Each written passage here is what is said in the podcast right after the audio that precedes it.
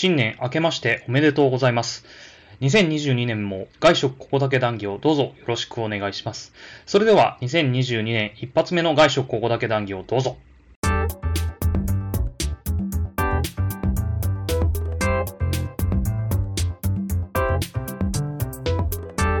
こんにちは。こんにちは。外食ここだけ談義です。このポッドキャストでは外食業界に従事した2人、私、秀樹とひろしさんがここだけしか聞けない外食裏側、最新情報はもちろん、ニュースでは書かれていない本当のところを語り合う番組です。今回のテーマはこちら。新メニューってどうやってできるのです。じゃあ今週は新メニューがどうやってできるかを話していきたいと思います。じゃあ今週もひろしさんよろしくお願いします。よろしくお願いします。その前に、今日あった出来事聞いてもらっていいですか？お願いします。あの今日あのエネオスのガソリンスタンドでエネキーっていうの知ってます？ああ、わかんない。クレジットカードをなんかねちょっとあの車の鍵にちょっとつけとくようなちっちゃいスティックタイプのあれがあって、そこにクレジットカード情報を登録しておけるんですよ。ほうほうほうほそうするとエネオスのセルフのガソリンスタンド行った時に、う。うんあのピッてそれをかざすだけで、うん。えーもう自動で給油できて、まあ、クレジットカードから決済されるんですけど、うん。うん、でそれ作ったんですよ。うん。でそしたらあのエネキ作ってくれたお客様にっつってあのん。ティッシュ5箱もらったんよ。うんおラッキーと思って。でうん。エネキ作って給油したんですよ。うん。そしたらあの20リッター以上入れていただいたお客様に今ティッシュ差し上げてますってティッシュ3箱もらったのよ。でエネオスで俺ティッシュ8箱もらったのよ今日。うんそれは大変やったな。持って帰るの。いらんと思いながら。うんほんで帰り道でうんあのスーパーに寄ったんですよ。うんで、スーパーによって、あの僕の行ってるスーパーって来店ポイントみたいなのがあって、あ20ポイントつくと、あうのん粗品プレゼントみたいあな。で、たまっったんですよ。うんで、サービスカウンター行って、たまったんで粗品くださいって言ったら、うんティッシュもらったんよ。まずもらったん？またもらったんよ。俺、今日だけでティッシュ9箱ゲットしたんよ。うんうんうんっていうあのティッシュ話でしあ、そう。た。うん、これ、ここ、外食ここ団じゃいらんで、その話。あ、これいらんの？これいらん。外食ここなんでティッシュの話いらないですか、うんティッシュいらんかもしれんけど、あその話もいらんで。あ、そうですか。わかりました。うんじゃあちょっと、はい、じゃあいいご気をテー。マに入って。はい、テーマに行きましょうか。はい。えっと、今日のテーマは、えー新メニューどうやってできるのっていうことなんですけど、あの、まあ、新メニュー、いろんな季節限定メニューとか、まあ、分かりやすく言うと、あの、マックのグラコロだったりとか、てりたまとか、ありますよね。あれが、うんまあ、どういうふうに、えー作られて、まあ、あれはまあ季節定番商品だから、まあ、毎年毎年やってくるんですけど、まあ、例えば、まあ、スシローでブリフェアやりますとか、マグロフェアやりますとか、えーあとなんだろうな、ちょっと前だけど、ガストとかでもなんか地域のご当地メニューとかやってたと思うんですよ。だいぶ前か。あんなんがどうやってできるのっていうのを今日はお話ししていきたいなと思います。はい。ね。まあ我々もね、そこにはちょっと携わってた時もありましたもんね。うん。がっつりやってたよ。がっつりね、やってたところはありましたけど、まあそんな中で、まあ大きくその新商品を作るっていうと、まあいろんな会社によってそれぞれの呼び方はあると思うんですけど、新商品を作る、まあ商品部っていう部署がありますよね。うん。それと、あと、えっ、と、物を仕入れる購買部っていう部署。うんうんうんうんこの2つが新商品開発にとっては非常に重要なポジションになってきますよね。はい。じゃあその2つが何してんのかっていうんですけど、うんまず商品部は毎日なんか作ってますね。毎日作ってますよね。あ うん。れでもすごいっすよね。うん。まあ大体やっぱりそはい。アイディアがいるからね。ね、そうなんですよね。で、大体まあそこそこの規模の外食業界になると、本社にテストキッチンっていうのがありますもんね。ある。そのテストキッチンで、まあ、商品部の人たちが、まあ、いろんなメニューをう試作しているんですよね。うん。で、あれ、たまにメーカー側からのプレゼンもありますもんね。そう。キューピーマヨネーズだったら、マヨネーズを使ったメニューや商品をキューピーのメーカーが提案してくるとかね。そうそうそうそうそうそう。あれ面白いですよね。うん。あれは助かるんじゃないかな、商品部は。商商品部としては助かるでしょうね。うん。うん、そこでね、ディスカッションして、実際にキューピーの人がキューピーだったり、なんか、例えば牛肉メーカーとか豚肉メーカーとか、ね、いろんな人たちが来て、うん。ね、商品作って、商品部とディスカッションしてますもんね。うんうん、してる。うんまあ、彼らもね、大手のところの物流に乗ればそれだけ売り上げがボコンって上がるからね。うんあれはなかなか外食の本社にいないと見れない光景かなとは思いますねうん。。そうですね。うんんで、まあそんな、まあ、自分たちでやったり、メーカーさんからいろいろアドバイスもらったりして、新商品のアイデアができてくるわけですよね。うんうんうんうんうんでもそれが店舗に出る前に通らないといけない最大の関門があるんですよね。そう。試食会っていうね。ねいろんな会社でやっている、いわゆる試食会ですね。うん、まあ、あの、事業部長の OK がいるとか、社長の OK がいるとか。そうですね。うんでも大体イメージですけど、このうん1台で築いたオーナー社長がやってるような外食会社って、大体試食会に社長自ら登場するイメージないですか？そう。ねやっぱり、外食創業者はそこが命だってことを分かってるからね。ねうん。来てますよねだから多分、例えばその、なんだろうな、あの、雇われ社長って言ったら失礼ですけど、プロ経営者が来たら、まあ入ってるけど、そこまでこう大きく言わない、まあ、もしくははそもそも入ってないみたいな、うんうんうんうん。そんな感じしますよね。そう。まあ、だって、ゼロからやってないから、その商品が売れるかどうかでしょ？まずうん、その、それがニーズ捉えてるかとか、うん、えっ、と、自分の会社のコンセプトに合ってるかとか、うん、で、あの、値段がどんくらいだったら売れるかとか、はい、はい。原価はどこまでかけたらいいかとか、えうん。ここにもうちょっとた何々足してみろとか、えうん、それは多分創業社長だからできる。後から入ってきた社長にはなかなかできないよね。そうですね。うん。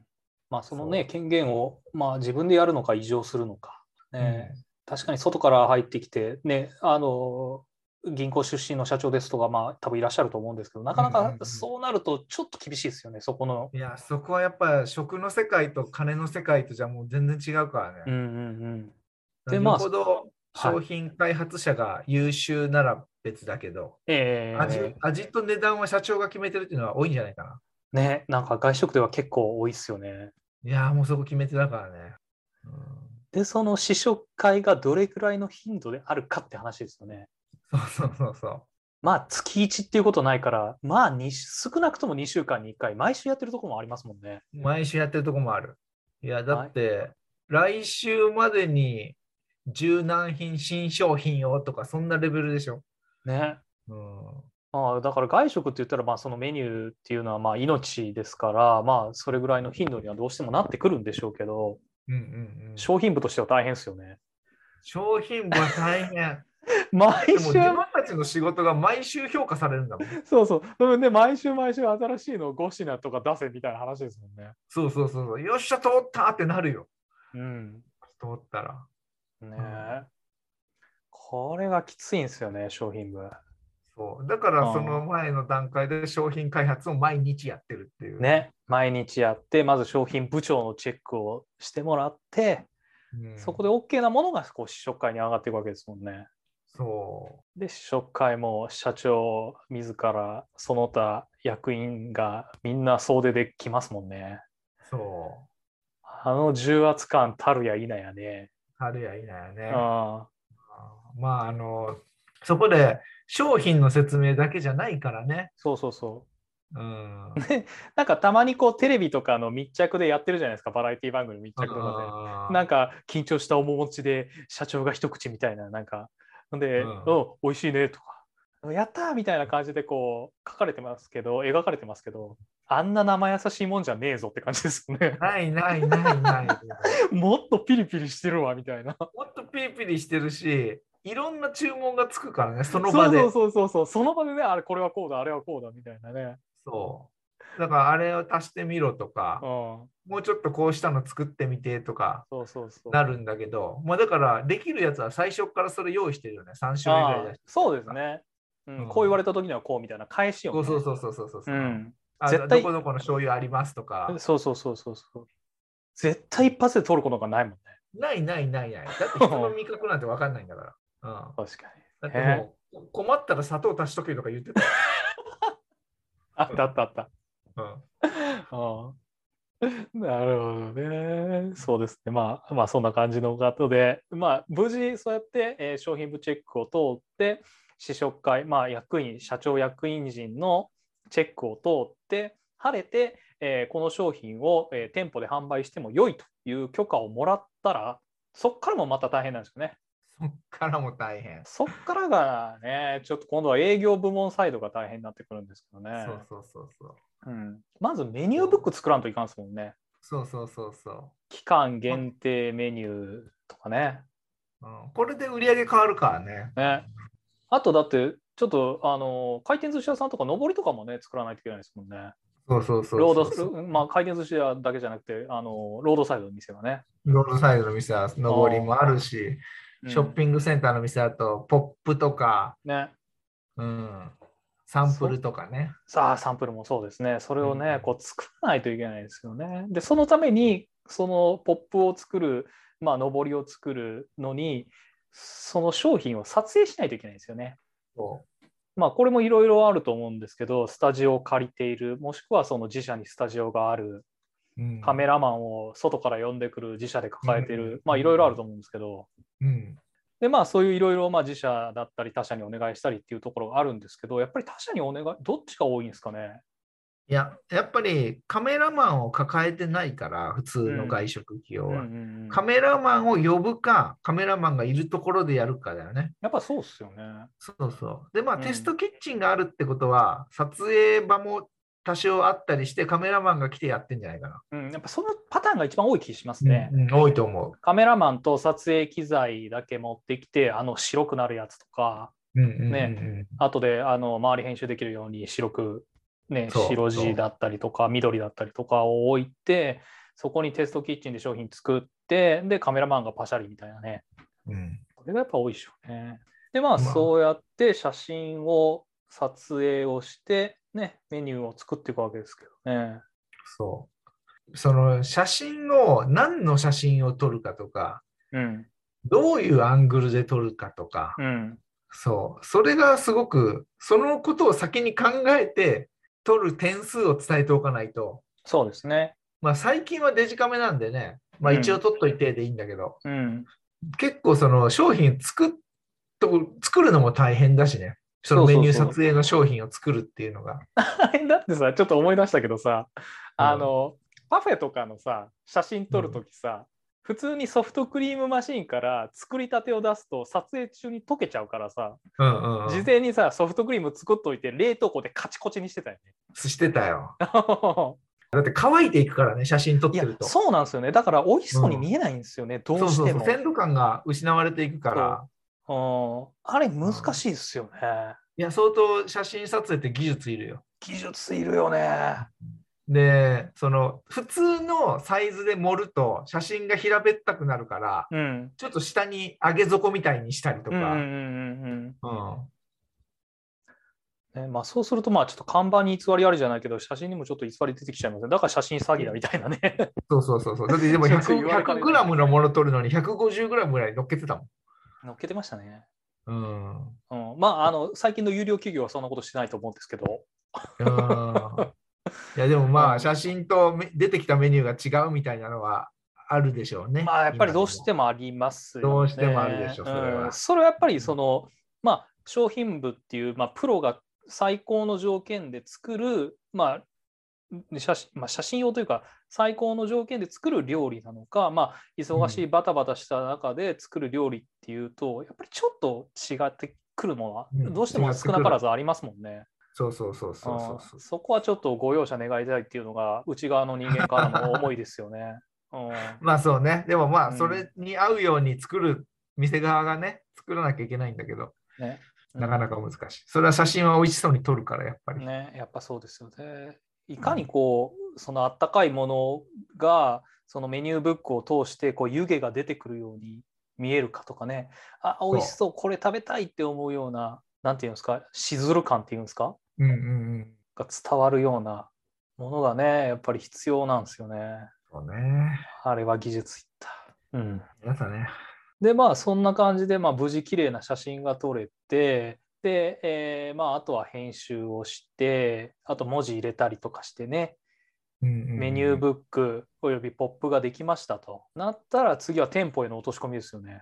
そう。これもまた大変なんですよ、やっぱり。まあ、ものによるけどね、専門店とか、うん、例えば吉野家とかが新しい丼を作りましたとなったら、うん、それはやっぱりご飯の上に乗っけるものの作り方だけだから、そんな難しいことないと思うんだけど、うん。はい、でも和食のこの刺身を用意するとか、こういう、うん、あ揚げ物にするとか、はい、下段階で仕込みからしっかり教えないといけないものと専門店とはまた違うでしょうね。それは難しいでしょうね。難しい。で、そういうのってどうやって店舗に落とし込んでいくんですか？いや、そうそう。そこもまた大変で、本社側は。うん、うん、まずあの、レシピが当然あって、はい。で、手順書っていうのを作らなきゃいけないよね。うんうんうん。最初にこれを混ぜますとか、切りますとか。うん、うん、で、やってるところだと、それをビデオに撮影して、はい。手順ビデオがあって、アルバイトちゃん用にね。アルバイトちゃんにそれを、うん、それ見といて、つって。うん、で、やった上で、実践で一回作らせてみてとか、うん、そうですね。あとは店長が本社に来てやるパターンもありますもんね。そうそうそうそうそう。一回商品部の人が、本当はこういう形だぞって教える。うん、うん、そんなところですかね。で、実際に店長がその実際に体験したものとレシピとかを持って店舗のアルバイトの皆さんに実際に作っていくというところですね。そうですね。うん、あとはその、まあ、ポス登録とかハンディ登録とかめんどくさい地道な作業もあるんですけどね。すごく大変で、やっぱり ハンディ登録って、当たり前のようにあのいわゆるちびけんというか、ああ、あのね、ピピピって出てくる、ね。伝票とか書かれるのが、あ出てくるんだけど、そこにどういう文字にして、うん、どこのプリンターから出して。あ、そうそうそう、厨房だけでプリンター5台ぐらいありますもんね。そうそうそうもっとあるところあるかもしれんな。っていう設定を店舗ごとにしたりね。ここはプリンターが4台しかないから、うん、こことここ一緒に出すとかね。そうそうそう、あったあったあったあった。めんどくさかった、あれ。とか、コースメニューだと、注文後、ボタンを押してから、この料理は5分後にこの伝票が出てくるとか、選べるメニューとかだと、このメニューにはドリンクがついてますと。うん、8種類のドリンクを選んでくださいってするんだけど、え、コーラが出てこないんですけどみたいな。そうそうそうそうそうそう。忘れたとか。そう、すごい嫌な仕事でした、僕は。僕ももうこの仕事が一番嫌いでした。間違うんですよね。間違うんですよ。間違うんですよね。値段が違うとかいうのが一番最悪で。ああ、値段が違うのはきつかいな。そこはね。うん、お客さんにね、迷惑かけるから。短冊が出てくるのがね、場所が違ったりとか、そもそも出てこないとかね。そう。あちょっとうっかりミスでやっちゃうことはありましたね。それはやっぱり店舗ごとに把握するの難しいのよ。ね、何百店舗もあると。あそうそうそう。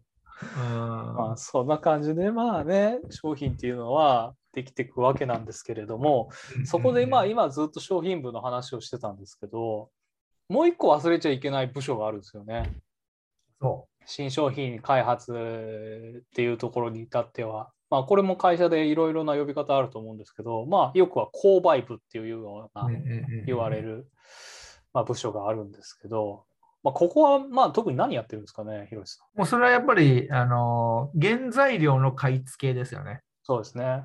で、やっぱり、まあ、普通に考えたら安いもの、いいものを安く手に入れる仕事なんだけど、いろいろやっぱあって、うん、あのそもそも量を仕入れるっていうのが結構大変で。チェーン店はそこ大変ですよね。